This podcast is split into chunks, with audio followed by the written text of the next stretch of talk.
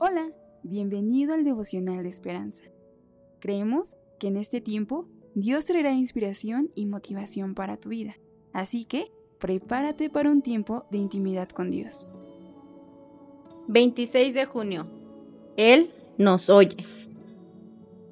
Entonces me invocaréis y vendréis y oraréis a mí y yo os oiré. Jeremías 29 del 10 al 14. El autor nos narra. El presidente de los Estados Unidos, Franklin de Roosevelt, solía saludar a la gente en largas filas en la Casa Blanca. La historia dice que se quejaba de que nadie prestaba atención a lo que decía.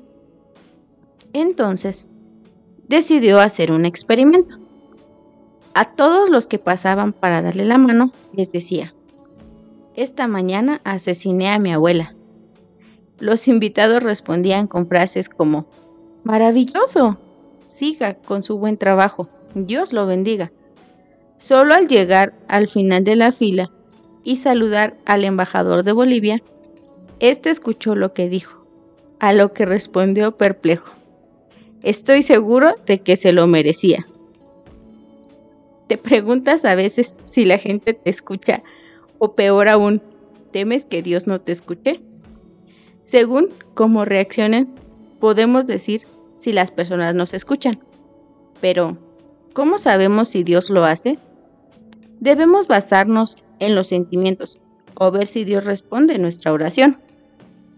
Después de 70 años de exilio en Babilonia, Dios prometió regresar a su pueblo a Jerusalén y asegurarle un futuro. Jeremías 29:10 al 11. Cuando clamaron a él, los oyó.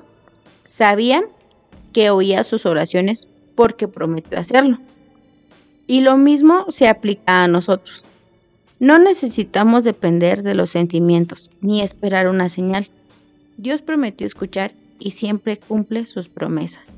Segunda de Corintios 1, 20. Oración. Dios, ayúdame a confiar en tus promesas de que siempre me escuchas, que tengas la seguridad de que cada una de mis oraciones son escuchadas y que conforme a tu voluntad serán respondidas. Te doy gracias porque siempre prestas atención cuando te necesito.